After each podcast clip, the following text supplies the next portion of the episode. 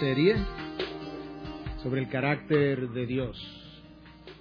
Y para comenzar esa serie, yo he querido titular el primer mensaje El eclipse de Dios. Yo quiero leer del profeta Oseas un solo versículo de su palabra, la palabra que Dios le dio, versículo 6 del capítulo 4 del libro de Oseas. Mi pueblo es destruido por falta de conocimiento.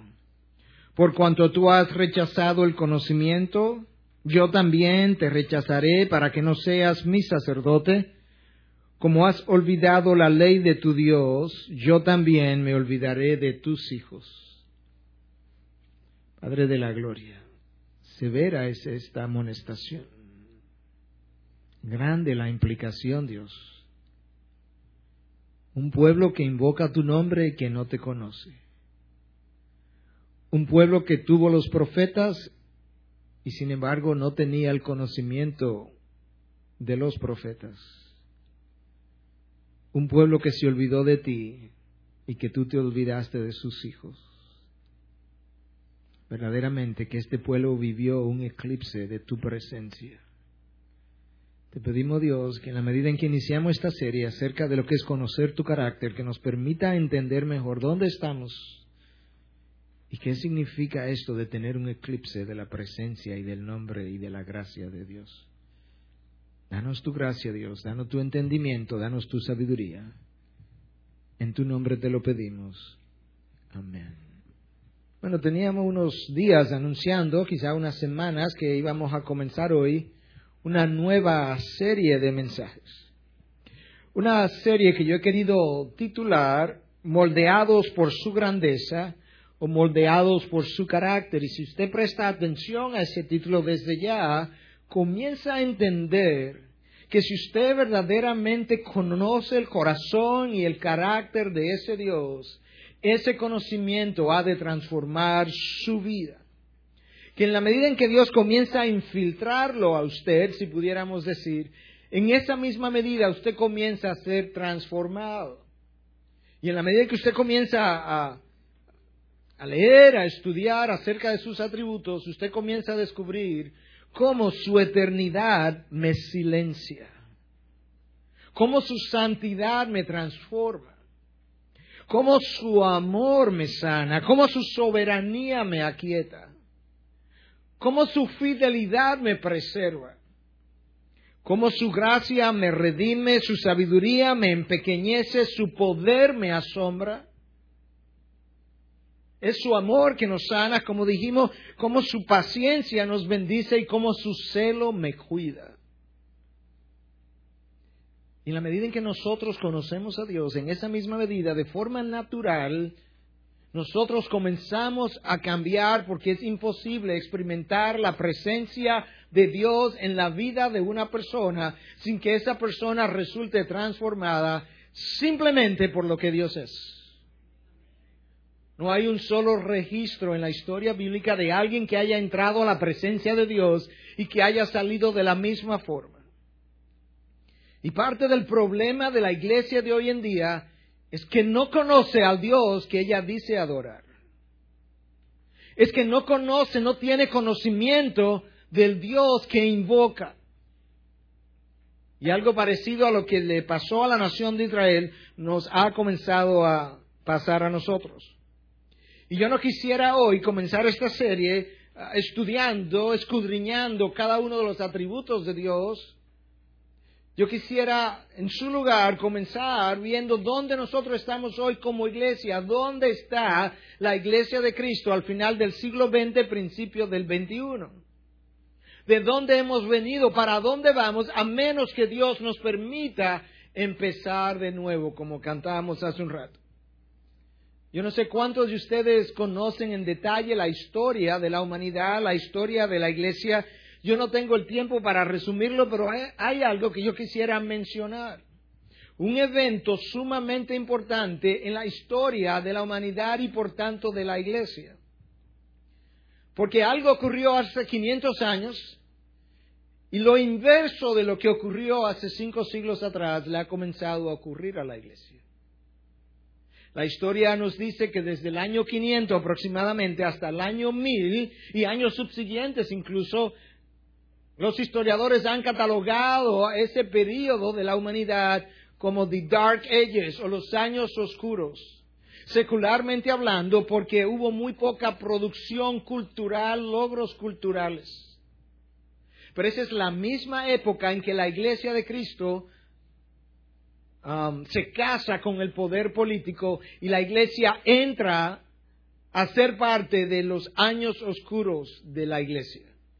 Años que comienzan alrededor del, siglo VI, alrededor del año 500 y se prolongan hasta el año 1500 aproximadamente, cuando Dios, después de cientos de años de oscuridad, decide encender una nueva luz en Wittenberg, una ciudad de Alemania a través de la vida de Martín Lutero.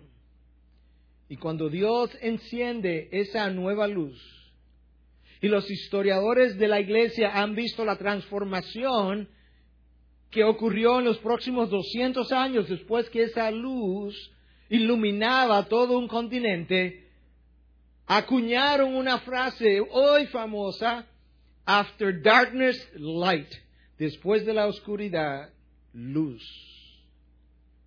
Después de cientos de años donde la palabra no era estudiada, no era escudriñada, era prohibida leerla, había una apatía hacia la enseñanza y el estudio de la palabra, había desdén por la revelación de Dios, estaba escondida. Después de cientos de años de oscuridad, Dios en su soberanía le pone fin a esa época, enciende un nuevo faro y todo un continente y más allá de las costas de ese continente, la luz de Dios comenzó a brillar y a iluminar y después de la oscuridad, luz.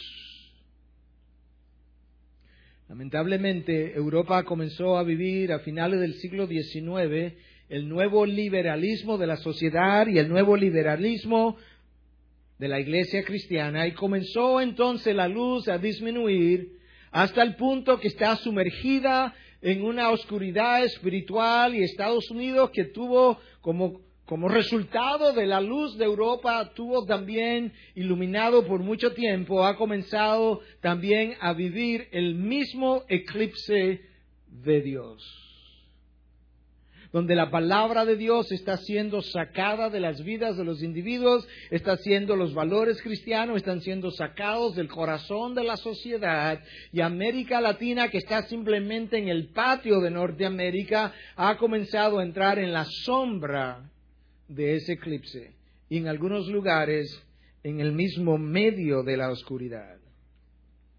Y ahora se ha comenzado a hablar, o pudiéramos hablar, no después de la oscuridad, luz, sino lo inverso, después de la luz, oscuridad. After light, darkness. Porque lo que fue encendido en una ocasión ha sido apagado. Cuando Juan comienza a hablar acerca de la persona de Jesús, cuando Cristo viene y se encarna, en el capítulo primero, versículo 5, Juan dice, y la luz brilla en las tinieblas, y las tinieblas no la comprendieron. Y más adelante Juan agrega que el hombre amó más las tinieblas que la luz. El hombre amó más la falta de la revelación de Dios. El hombre amó más su estado pecaminoso en que vivía, más que la verdad, la revelación y la santidad de Dios. Y es por eso que el hombre rechazó el, faro, la luz que Dios iluminó en el siglo primero. Pero cuando el mismo Dios en su soberanía decide encender un nuevo faro a través de la vida de un hombre, no lo hace trayendo a su hijo por segunda vez, sino que lo hace a través de la predicación de su palabra, que él define como una lámpara para mis pies y como luz para mi camino. Y en la medida en que esa luz fue proyectada sobre las vidas de las personas, en la medida en que esta palabra fue proyectada sobre las vidas de individuos y de iglesias, esos individuos, esas iglesias comenzaron a reflejar el carácter de Dios. Comenzaron a reflejar la santidad de Dios y las sociedades y las ciudades y las naciones comenzaron a ser transformadas porque después de la oscuridad, luz. Había habido luz. Lamentablemente, el hombre ha rechazado esa luz después de haberla tenido, después de haberla disfrutado, después de haber visto los, resultados de, esa luz, el hombre ha querido volver a la oscuridad porque el hombre sigue amando más las tinieblas que la luz. El liberalismo del siglo XIX de Europa es el liberalismo de toda la sociedad universal en nuestros días. La historia nuestra, en nuestro continente, América Latina, es mucho más corta. La historia de la iglesia es mucho más corta. Quizás esa luz de forma significativa ha sido encendida quizás en los últimos 30 o 40 años. Habían visos de esa luz, pero quizás en las últimas décadas hemos visto un faro encenderse, pero de la misma forma que ha sido encendido, con la misma rapidez se ha ido apagando. Y una iglesia y la iglesia latinoamericana, a diferencia de la iglesia en el continente europeo que se enferma 200 años después, la iglesia latinoamericana ha nacido enferma. Y las enfermedades congénitas tienen consecuencias mucho más graves que aquellas que son adquiridas. Y esa es la situación donde nosotros estamos hoy. Tenemos una sociedad altamente hedonista que prefiere el entretenimiento al pensamiento. Es una generación que no le gusta pensar, prefiere experimentar antes que pensar, prefiere sentir antes que discernir y prefiere hacer antes que ser.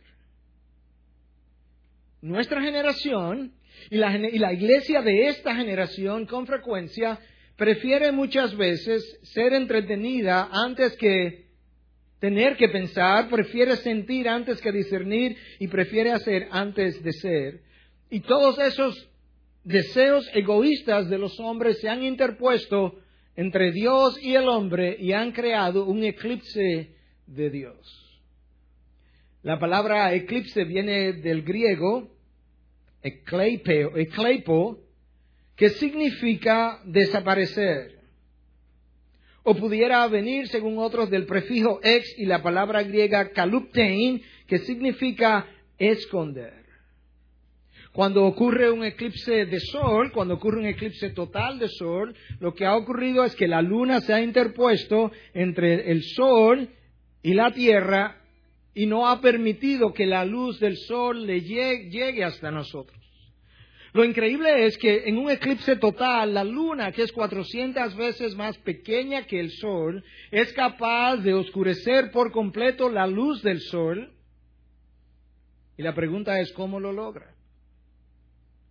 Y la razón es simplemente que la luna, o mejor dicho, el sol, al estar situado 400 veces más lejos de nosotros que la luna, pues el sol luce mucho más pequeño y la luna al estar más cerca luce mucho más grande y por tanto esa luna inmensa a nuestros ojos, pequeña en la realidad, es capaz de ocultar la luz del sol que llega al planeta Tierra y lo mismo ha ocurrido o algo semejante ha ocurrido con el hombre y Dios. Que siendo Dios, tan inmenso y el hombre tan pequeño, sin embargo el hombre ha podido eclipsar la figura, la imagen, la luz, la revelación de Dios para las poblaciones del mundo. La pregunta es, ¿cómo ese hombre lo ha logrado? Sabemos cómo la luna lo logra, pero ¿cómo lo ha logrado el hombre? De la misma forma, si seguimos la ilustración, que ha ocurrido con el sol.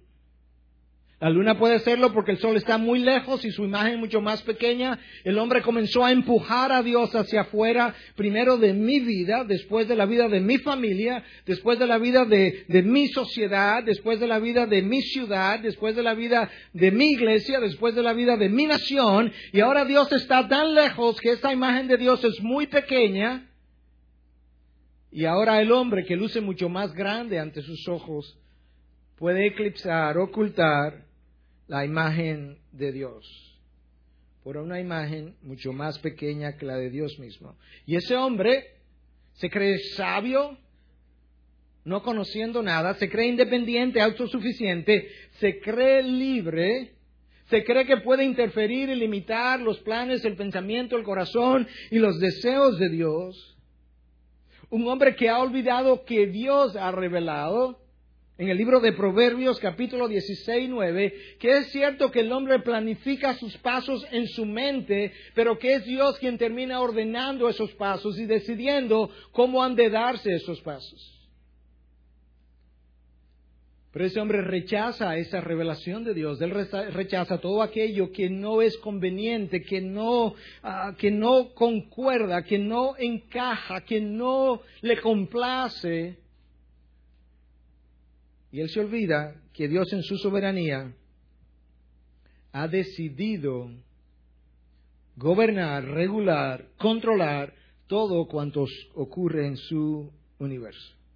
Y el primer paso para el hombre eclipsar a Dios es sacarlo de su vida, empujarlo, enviarlo bien lejos para que su imagen sea bien pequeña. Y con eso entonces él procede al segundo paso, y el segundo paso para eclipsar a Dios es agrandar la imagen del hombre que pueda ocultar la pequeña imagen de Dios que él ha hecho ahora.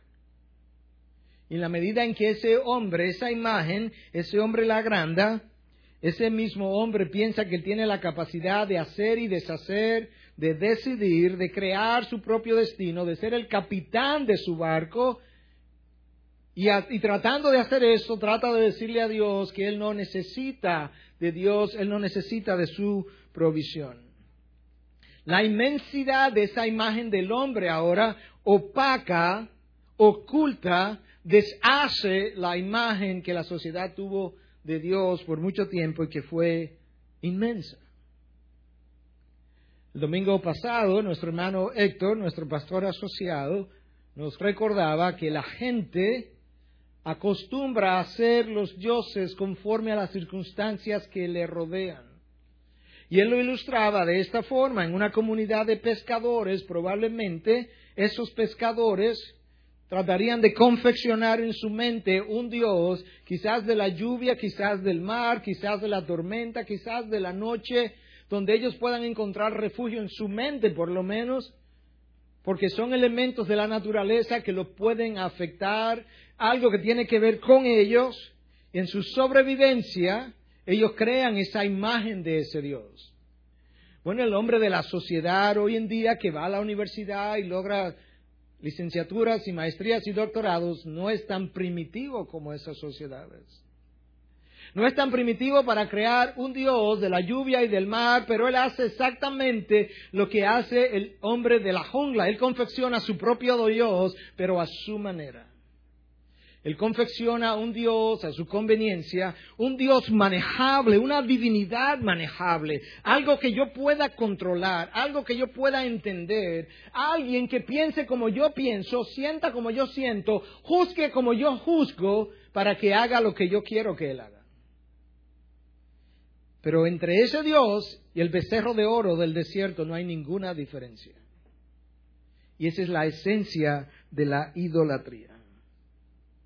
E-, ese hombre tiende entonces a crear un Dios del hombre moderno, un Dios que no se, como lo mencionaba nuestro hermano Héctor el domingo pasado, que no se entrometa en mi vida, que me deje libre, que respete mi libertad, que mi libertad lo limite a Él, pero que Él no se atreva a interferir con la mía. Un Dios que me permita adorarle, pero todavía yo ser el capitán de mi propio destino. Un Dios que yo construyo a lo Frank Sinatra, a mi manera, la canción favorita de mucha gente. I did it my way. El himno favorito de aquellos que están en condenación hoy en día. Lo hice a mi manera. Y verdaderamente lo hicieron, pero terminaron donde no querían. Y es ese hombre independiente autosuficiente, que se irrita, que no entiende, que rechaza la revelación de Dios, cuando él comienza a leer la palabra y se encuentra que en Lamentaciones 3, 37 y 38, Dios dice, ¿quién es aquel que habla y así sucede a menos que el Señor lo haya ordenado? ¿No salen de la boca del Altísimo tanto el mal como el bien? Oh. No toleramos a un Dios que quiera hacerse responsable de todo cuanto ocurra en su universo. O rechazamos esa revelación o la reinterpretamos. El problema es que tenemos que reinterpretar muchas otras revelaciones. Amós 3:6. Si se toca la trompeta en la ciudad, no temblará el pueblo. Si sucede una calamidad en la ciudad, no la ha causado el Señor. Si sucede una calamidad en la ciudad, no la ha causado el Señor. Ah. No podemos manejar, manipular esa divinidad y eso no puede ser concebido por el hombre moderno. Dios no solamente que se hace responsable de cuanto ocurre en su universo, Dios entiende que Él no nos debe una explicación. Que nosotros le debemos a Él una rendición, pero Él no nos debe, a nosotros una explicación. Él no se la dio a Job. ¿Por qué crees que te la va a dar a ti o a mí? Él es soberano, Él se sienta en su trono, Él sabe lo que hace, nunca ha cometido un error, nunca hará un error. Él es sabio sin medida. Oh, profundidad de las riquezas de la sabiduría de Dios. Cuán insondable son sus juicios e inescrutables sus caminos. ¿Quién ha de corregir al Señor? Lamentablemente, en la medida en que ese hombre se ha ido sofisticando, en la medida en que el cristiano se ha ido sofisticando, él ha ido cambiando el foco del plan de redención de Dios.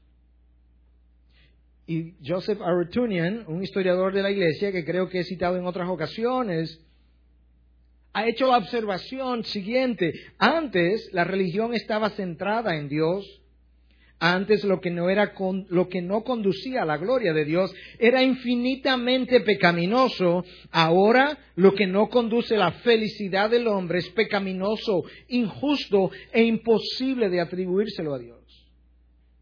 Ahora la gloria de Dios consiste en el bien del hombre. Antes el hombre vivía para glorificar a Dios. Hoy Dios vive para glorificar al hombre. Joseph Aratunian ha hecho la observación de que la forma como el cristiano vio los propósitos de Dios, la imagen de Dios, el proceso de redención, su causa, su gloria, no es la misma forma como el cristiano de hoy en día ha comenzado a verla. Y todo comenzó cuando ese cristiano quitó a Dios del centro y se puso él y ahora él es el centro del plan y los propósitos de Dios y no Dios mismo. A pesar que Dios de forma reiterativa nos deja ver en su palabra que Él ha hecho lo que Él ha hecho por amor a su nombre, por amor a su gloria, por amor a su causa, por amor a su Hijo, pero nosotros insistimos que no, que se trata de nosotros y que no se trata de Él. Verdaderamente nos hemos desviado y necesitamos comenzar de nuevo. Dios ha revelado en su palabra que Él crucificó a su Hijo que él clavó a su hijo, lo hizo sangrar, lo dejó que fuera futigado para que su justicia fuera reivindicada. Romanos 3, 25 y 26. Propósito número uno por la que Dios clava a su hijo es para que su justicia pudiera ser limpiada de lo propio en que había quedado porque él había pasado por alto los pecados del hombre y alguien tendría que pagar por eso. Y cuando nosotros vemos a Dios Padre hacerle eso a su Hijo, hacer llover todo su juicio sobre la espalda, nosotros lo entendemos perfectamente bien porque después de todo nos estaba comprando a nosotros. Pero cuando Dios decide juzgar una vida,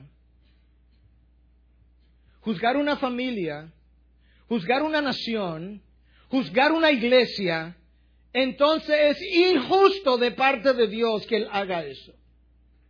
Si él se lo quiere hacer a su hijo, claro, se lo puede hacer porque es a nosotros a quien nos va a comprar y nosotros valemos tanto. Él puede, él puede desparramar todo su juicio sobre su propio hijo si él quiere hacerlo, pero cuando él me pide a mí que sufra por él, cuando él me pide a mí que sacrifique a mis hijos para la causa de Cristo en el campo misionero, para, para su honra, para su gloria, no, eso es injusto de parte de Dios y mucho menos cuando Dios decide ajusticiar una nación, una ciudad, una población. Él, puede ajusticiar a su Hijo en la cruz perfectamente bien, y eso lo entendemos, lo aplaudimos, gloria a Dios, aleluya. Pero no cuando Él quiere hacérselo a otros. ¿Quién es el injusto? ¿Dios o el hombre? ¿Quién es el egocéntrico, Dios o el hombre? Se trata de Él desde el principio hasta el final. Dios ha revelado. Dios ha revelado de forma clara, usted puede ir al libro de Efesios capítulo 1, que Él nos ha creado y nos ha redimido para la alabanza de su gracia, la alabanza de su nombre, la alabanza de su gloria. Y si usted tiene problema con eso, hermanos, esa es la mejor y la primera y mejor evidencia de que usted está centrado en usted y no en Dios.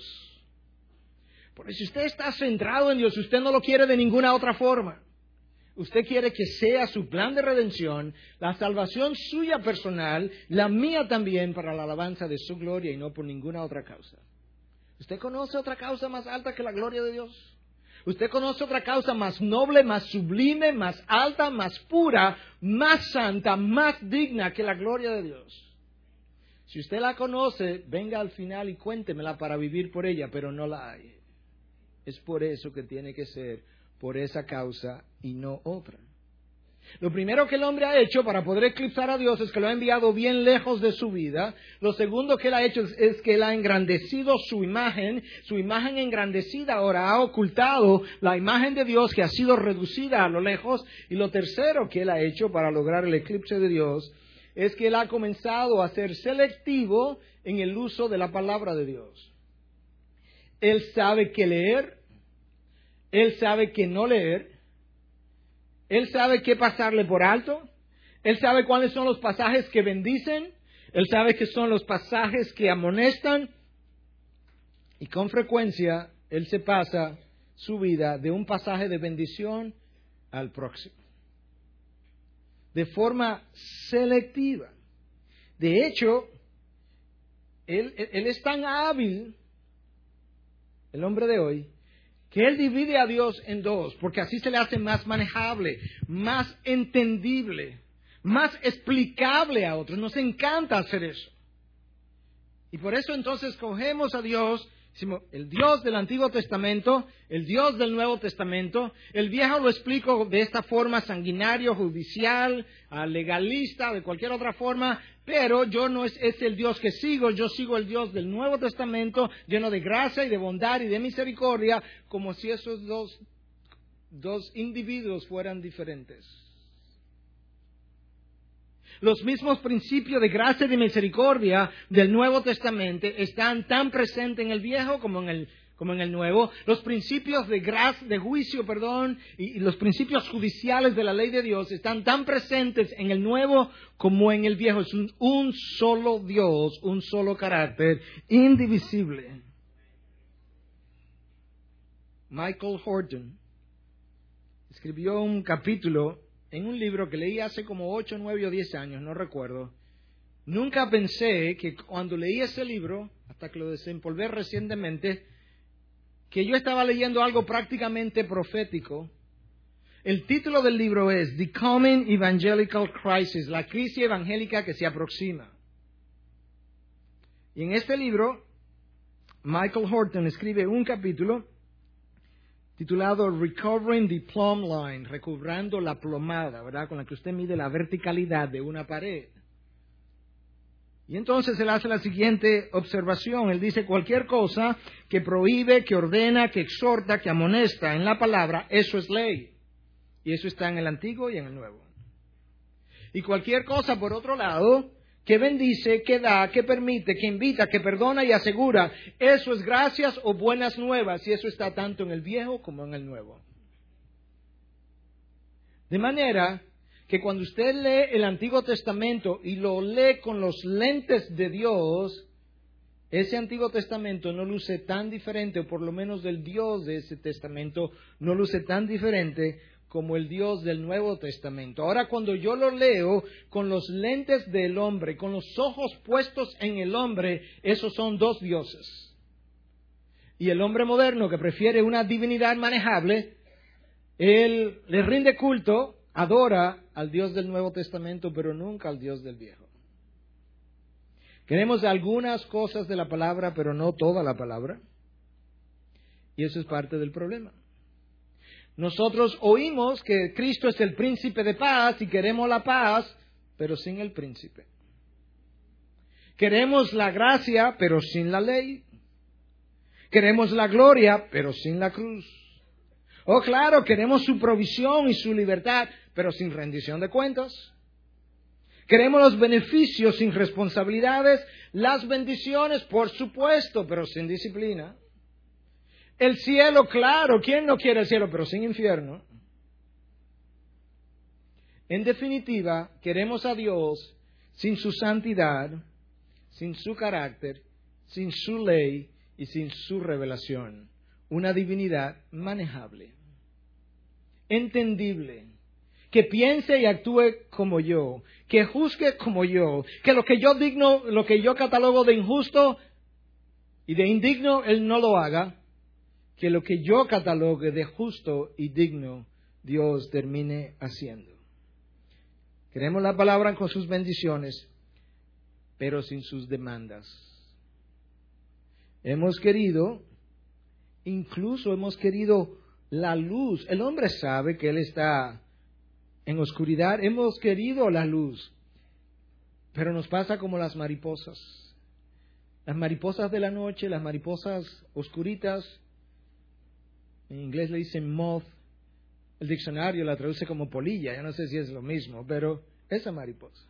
La mariposa en la noche, cuando usted está en el campo, que tiene una lámpara de querosene, esa mariposita que viene y se acerca, atraída por la luz, pero ella viene y se acerca, se acerca, se acerca, y cuando se pega al tubo, el calor hace que ella se despegue del tubo porque ella quería la luz, pero fue el calor que la despegó. Y el cristiano de hoy, él se siente atraído por esta luz y él comienza a acercarse, pero, cuando él comienza a experimentar el calor del llamado del cristiano, ahora es el calor que lo hace despegar, porque yo quiero una penumbra, pero no la luz. Yo no quiero la oscuridad de la noche, la sombra, pero no la luz. La luz me calienta mi vida. La luz me calienta mi entendimiento. Y yo no quiero vivir tan cerca de la luz. El problema con Dios es que o es todo o es nada. Dios no se da en por cientos. Dios no se da en divisiones. Dios es un solo paquete, para usar una expresión muy coloquial de hoy en día, y es o todo o nada. Y el hombre de hoy, el cristiano de hoy, hasta eso le irrita, porque él no le gusta que lo limiten en sus elecciones. ¿Por qué yo no puedo escoger una parte del todo? Después de todo, valga la redundancia, tiene que ver, se trata de mí. Es mi vida. Y nos damos cuenta entonces por qué es que estamos viviendo un eclipse de Dios. Porque ese hombre no ha querido la revelación de Dios, la luz de Dios. Ese hombre ha sido selectivo en el uso, en el entendimiento, en el escudriñar la revelación de Dios. Alejó a Dios, lo envió fuera, lejos de sí, engrandeció su imagen y luego cogió la revelación de Dios y comenzó a usarla selectivamente. Ahora, como Dios ha dicho que Él no deja impune al culpable, el hombre, el cristiano, la iglesia, el siglo, la sociedad que ha hecho eso, ha comenzado a vivir las consecuencias de hacer eso. Tres causas, tres consecuencias. Y la primera de esas consecuencias es que la iglesia de hoy, el cristiano, el líder del pueblo de Dios ha perdido el derecho de representar a Dios. Y eso es exactamente lo que Dios dice en el pasaje de Oseas 6.4. Oseas vivió en uno de los periodos más oscuros de la nación de Israel. No sé cómo pudo soportar 50 o 55 años de ministerio. ¿Usted se imagina? Por 50 o 55 años de profeta haciendo luz en medio de la oscuridad. Cuatro reyes en el reino del norte, dos reyes en el reino del sur, la población de mal en peor. Y durante ese tiempo, Dios le quita el derecho a Israel de representarlo. La nación estaba económicamente abundante. Y la nación le daba el crédito a Dios de su abundancia, mientras Dios decía a través de los profetas, tu abundancia no tiene nada que ver conmigo.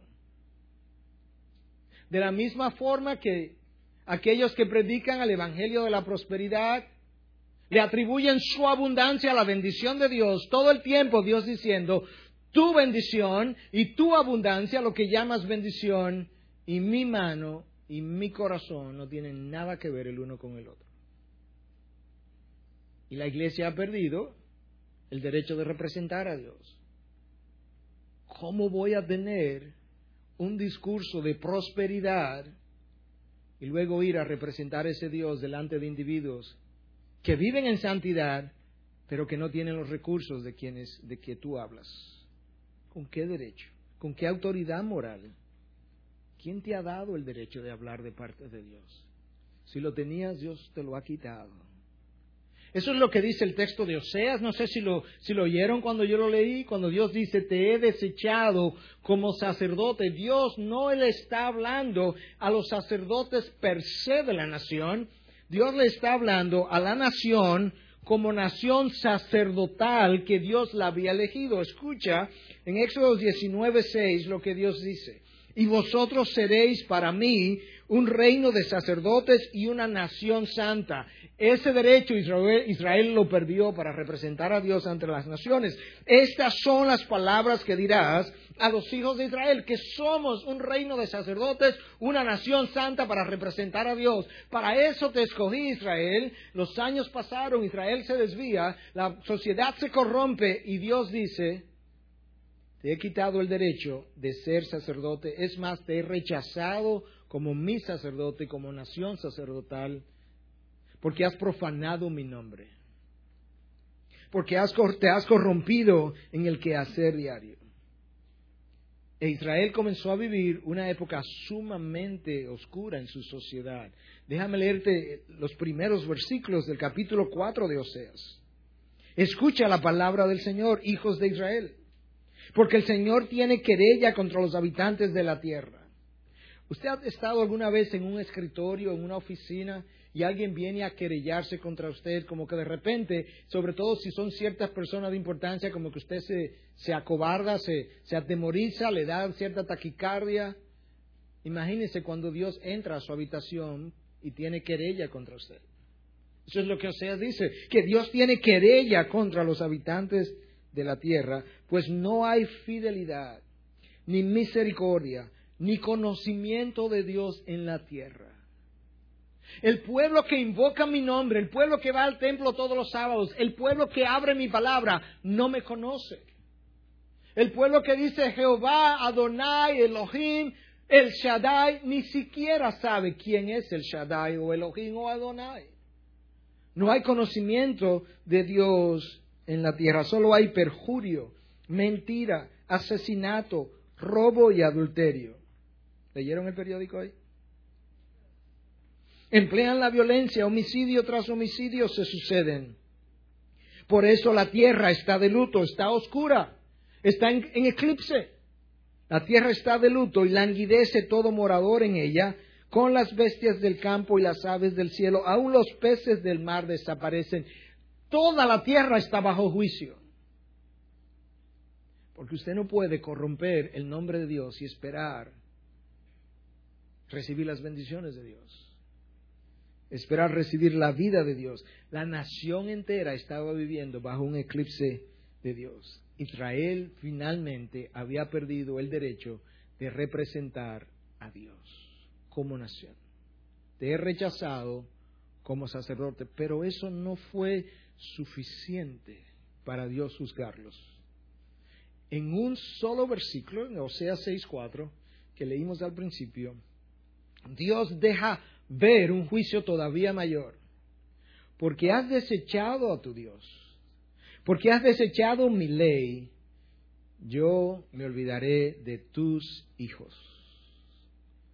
Porque no te has acordado de quién yo soy, la próxima generación y generaciones, acuérdate que soy el Dios que visita esa iniquidad por tres y cuatro generaciones. Yo soy quien la visito, no Satanás como la iglesia de hoy vende. Yo visito las generaciones en forma de juicio por lo que los padres han sembrado. Los padres cosechan lo que siembran. Y yo dejo caer la cosecha mala sobre siembra mala, dice Dios. Israel perdió el derecho de representar a Dios. Israel comenzó a perder sus hijos. Y la razón es una, es que Israel ha profanado el nombre de Dios. Dios ha sacado a Israel al, destierro Tú pensarías que si Israel es sacado como juicio, que cuando él llegue allá, él va, ese Israel va a arrepentirse, pero eso no es lo que nosotros encontramos en la historia bíblica. Ezequiel pinta un cuadro totalmente diferente. Ezequiel 36, 19 y 21, los esparcí entre las naciones y fueron dispersados por las tierras. ¿Por qué? ¿Por qué Dios los esparció? Conforme a sus caminos y a sus obras los juzgué. Ah, pero eso no es justo, que tú hagas llover el juicio tan severo. Si lo quieres hacer llover sobre tu hijo en la cruz, muy bien, pero no sobre nuestros hijos. Sobre tu hijo sí, Dios, pero no los nuestros. Los juzgué. Cuando llegaron a las naciones, ¿a dónde fueron? Se arrepintieron finalmente. No. Profanaron mi nombre.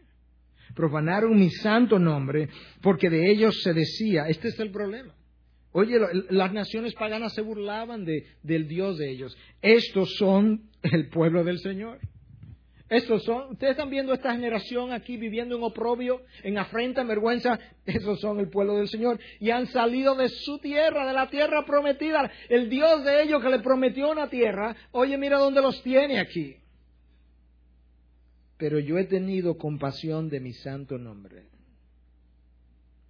mi nombre ha sido profanado, ha sido burlado, y yo me he compadecido de mi nombre, Israel, que la casa de Israel, mi santo nombre, que la casa de Israel había profanado entre las naciones a donde fueron. Israel perdió el derecho de representar a Dios, y con razón.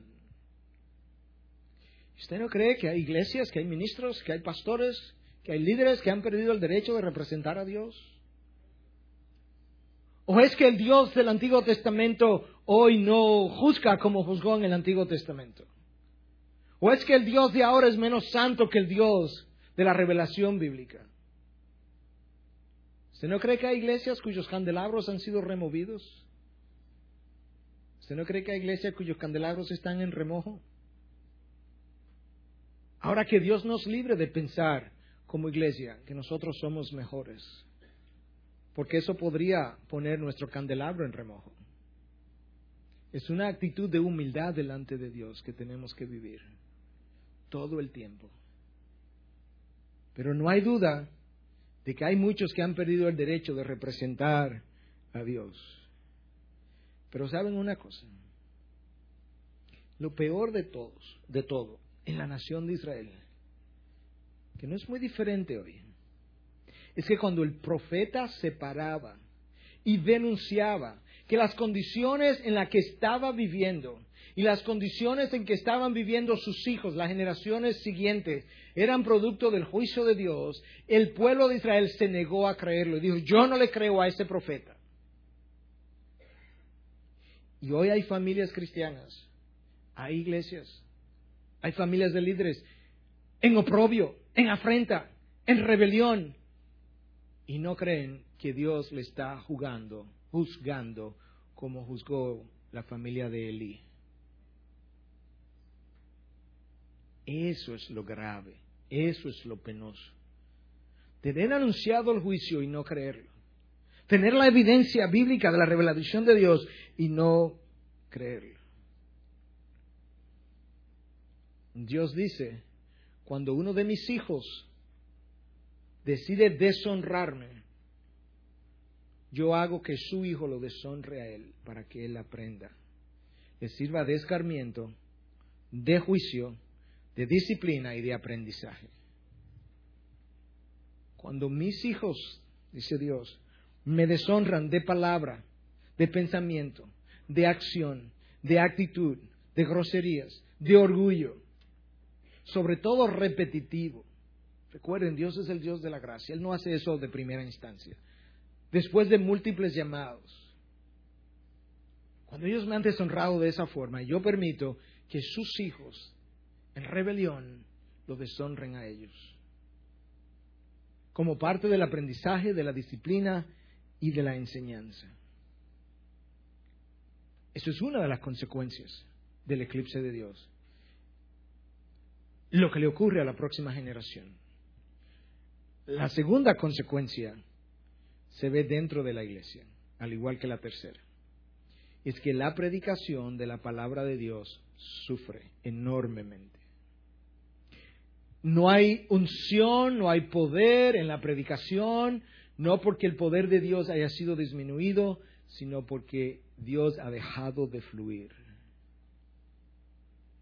Cuando la palabra de Dios va a un segundo lugar y el hombre prefiere su propia revelación, su propia invención, su propia ilusión, su propio sueño, su propia visión. Dios dice, el profeta que tenga un sueño, que cuente su sueño, pero el que tenga mi palabra, que predique mi palabra.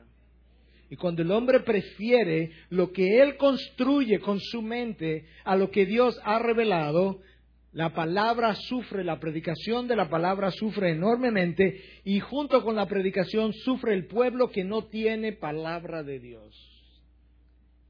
La peor hambruna que un pueblo, una comunidad pueda sufrir no es falta de pan físico, créame hermanos, es falta de la palabra de Dios. Y en los tiempos de Samuel, cuando Elí no estaba prestando atención a su casa, Primera de Samuel 3, capítulo 1, dice que escaseaba la palabra de Dios en aquellos tiempos.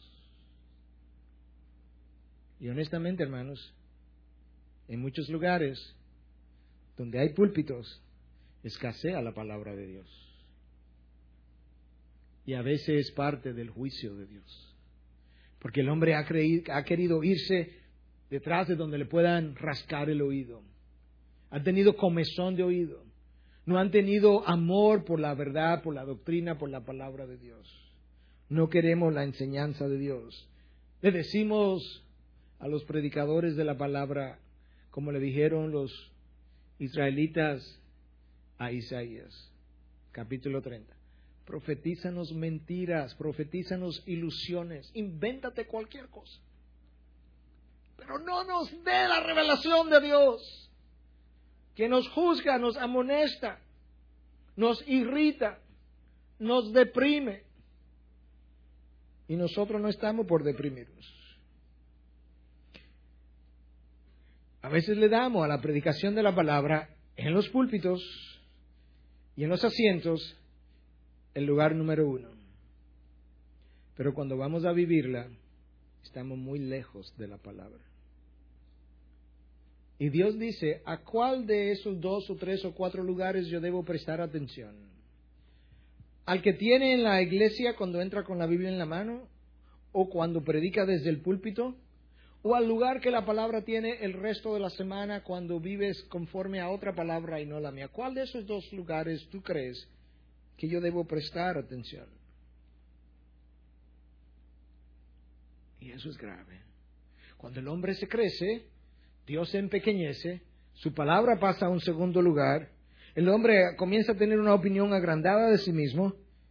Lo que él tiene que decir ahora es sumamente importante, por tanto esto no se predica, esto no se abre, esto no se consume. He estado en lugares cristianos donde se ha predicado la palabra de Dios y no se ha hecho ni siquiera alusión a la palabra. Por tanto, yo no sé si se predicó la palabra. Quizás una opinión, quizás un sentir, quizás una experiencia, pero la palabra no fue predicada.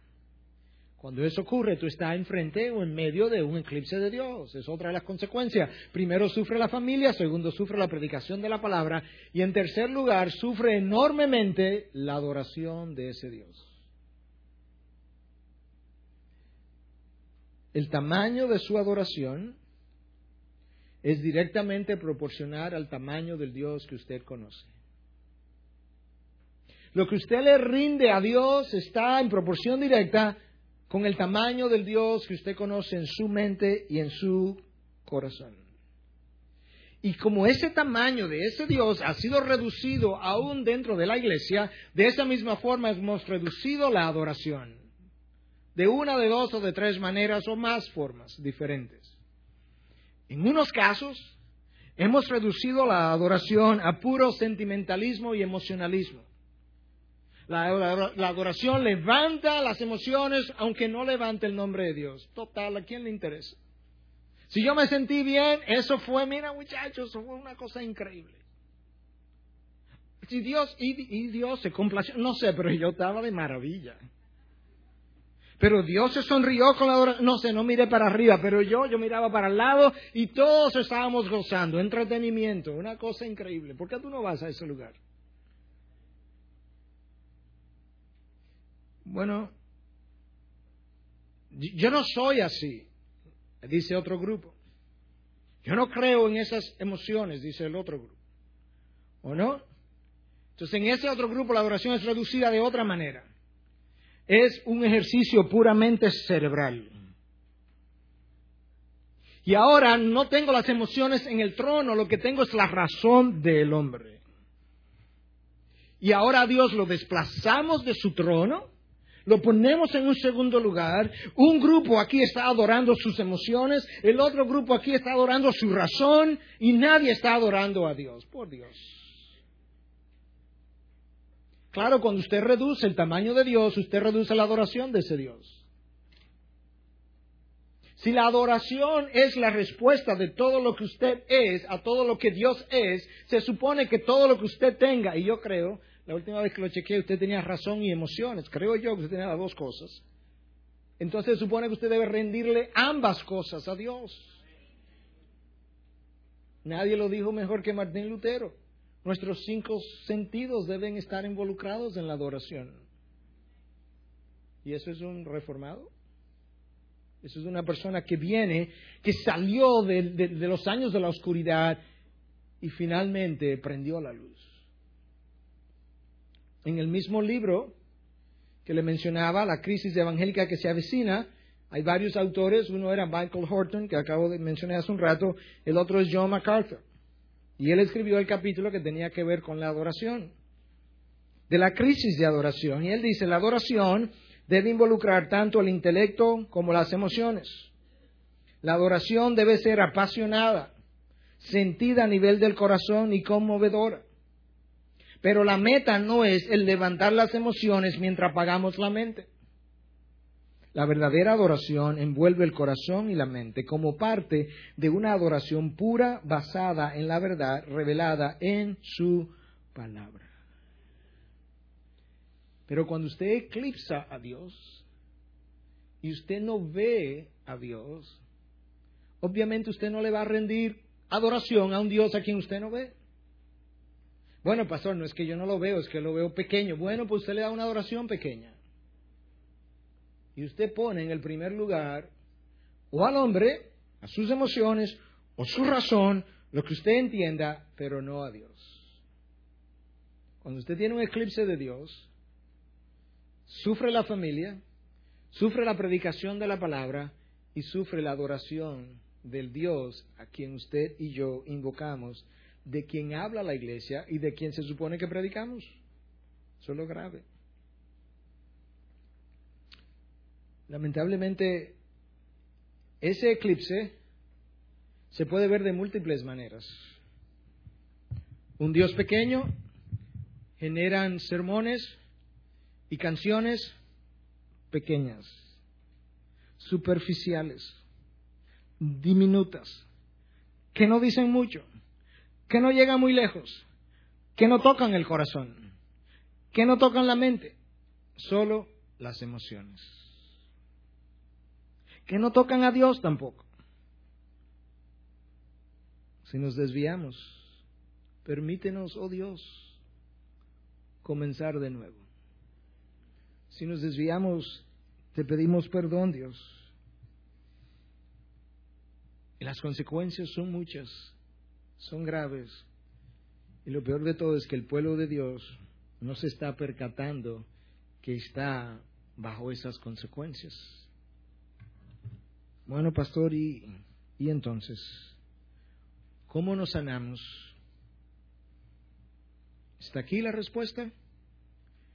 Si se humilla a mi pueblo, no si se humilla el inconverso que está allá afuera que no me conoce, el pueblo mío, el pueblo que se dice ser cristiano, el pueblo que viene a las iglesias, si se humilla a ese pueblo, sobre el cual domingo tras domingo es invocado mi nombre, y buscan mi rostro que no lo han buscado por mucho tiempo, y oran que no han estado orando, y se vuelven de sus malos caminos, y se arrepiente, yo los perdonaré, yo oiré desde el cielo y sanaré la tierra, pero no antes de que eso ocurra. Si queremos ver la luz encender de nuevo, tiene que comenzar por la casa de Dios. Probablemente tenga que comenzar por los púlpitos de Dios. Que puedan muchos púlpitos devolverse de sus malos caminos. Volver a predicar la palabra de Dios y dejar de predicar otro evangelio.